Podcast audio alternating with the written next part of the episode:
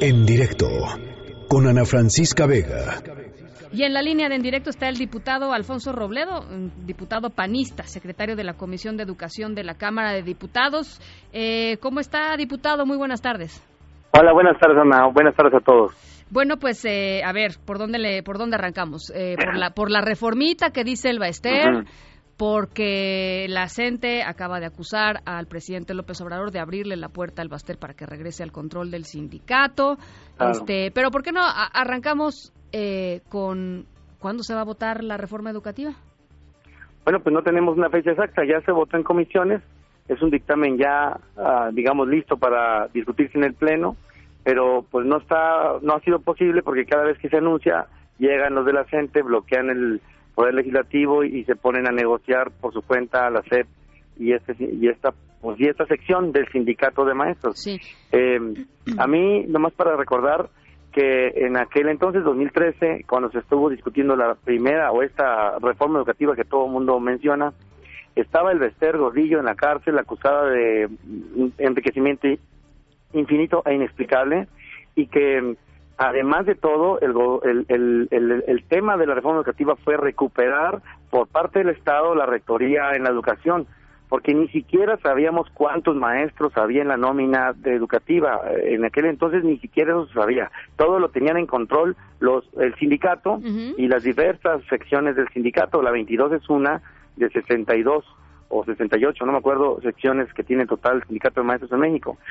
Todo esto lo que vino a dar es una eh, reforma el artículo tercero para que por lo menos eh, los maestros más calificados o, o mejor eh, preparados fueran los que pudieran llegar a estar frente al grupo y que además eh, eh, la, la, la, educación, todo el proceso educativo que tiene varios componentes, no solamente son los maestros y los maestros, aunque ciertamente puede ser el más importante, pero también están los métodos de enseñanza, los planes de estudio, la infraestructura educativa, la parte directiva de toda la educación, todos estos puedan tener una medición en el tiempo para saber si vamos avanzando.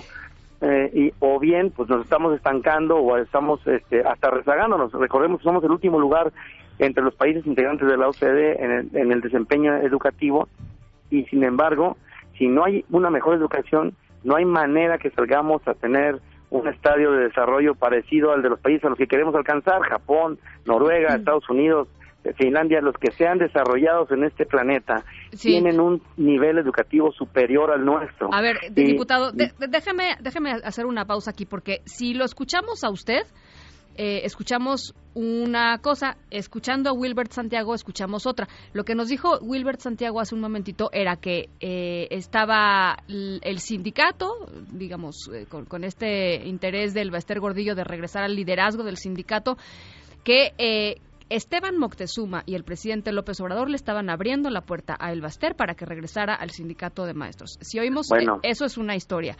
la otra historia es usted diciéndonos aquí lo que está pasando es que estamos un poco secuestrados por el debate o la discusión entre la coordinadora y Esteban Moctezuma y el presidente López Obrador. Entonces, podrá imaginar que para la gente que nos está escuchando es un poco confuso. Sí.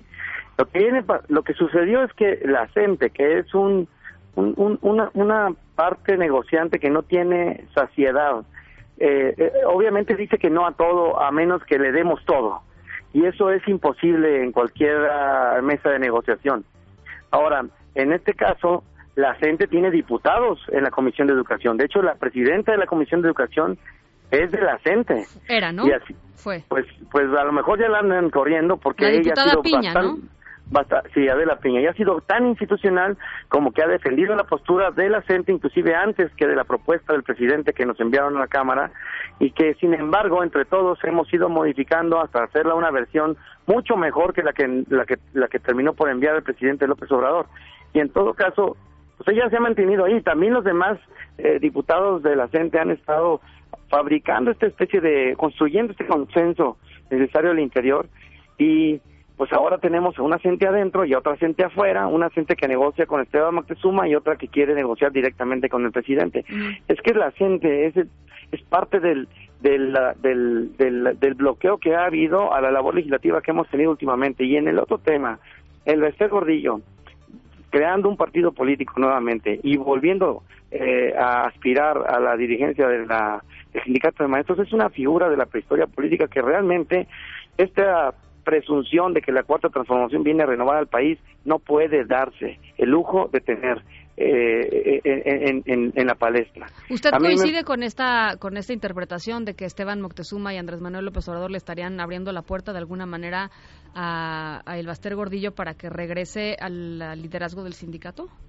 Pues a mí lo que me parece es que apenas tomó posesión eh, eh, el señor presidente López Obrador sacaron el Bester de, la cárcel y ahora está partido político y ahora hasta dirigente de la gente quiere ser o del CENTE quiere ser.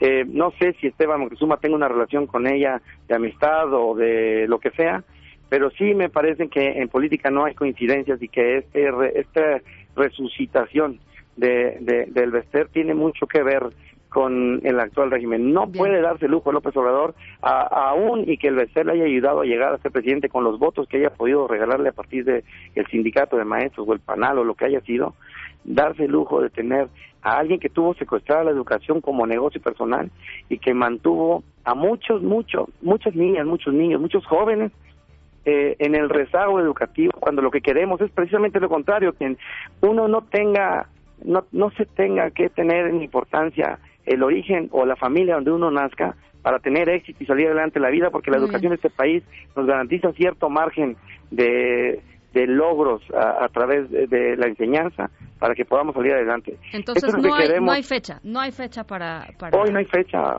Ana, no tenemos fecha hasta que se pongan de acuerdo la gente y la FED. que quiere la gente finalmente? Pues quiere que le regresen esta parte donde ellos deciden por lo menos la mitad de los maestros que van a ingresar a dar clase y tener ese control férreo que tienen allá en el sur eh, de las nóminas, eh, esto de volver a heredar las plazas, esto de volver a comprarlas o ponerlas a subasta, finalmente ellos les van a regalar, esto de poner al marchómetro, al amiguismo, al compadrismo o quizás cosas peores por encima del mérito de los maestros que deben estar frente al grupo para enseñarle mejor a nuestros niñas, niños y jóvenes. Esto es lo que no queremos nosotros que pase. Esto es lo que entiendo que la CEP está defendiendo y que hemos llegado a un consenso entre toda la oposición los diputados de la CENTE, los diputados de Morena, los diputados del Verde y del, y de, y de, y del PT también. Bueno, pues estoy eh, seguro que pues ahí está la solución. Este país lo que necesita son más y mejores maestras y maestros no. No pues en eso estamos de acuerdo pero no bueno pues lo que lo que sucede es que en el sur no estoy seguro que eso usted no sé que, que, eso estemos creando me explico no pues no yo pero yo creo que para los padres de familia para toda la gente que a la, que le interesa porque volvemos al tema aquí los niños no no hemos ni mencionado la palabra niños en toda nuestra conversación diputado. Y los niños son el centro del debate para tener para ellos la mejor educación posible no necesariamente las condiciones laborales de la gente. Bueno, pues ahí, está.